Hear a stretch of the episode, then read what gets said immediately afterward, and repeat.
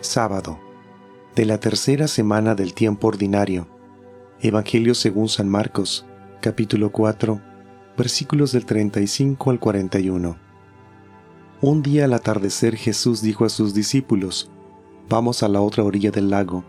Entonces los discípulos despidieron a la gente y condujeron a Jesús en la misma barca en que estaba.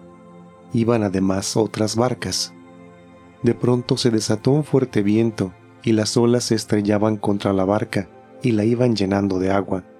Jesús dormía en la popa reclinado sobre un cojín.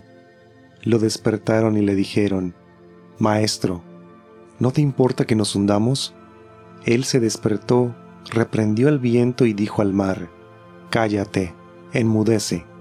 Entonces el viento cesó y sobrevino una gran calma. Jesús les dijo, ¿por qué tenían tanto miedo? ¿Aún no tienen fe? Todos se quedaron espantados y se decían unos a otros, ¿quién es este a quien hasta el viento y el mar obedecen? Palabra del Señor.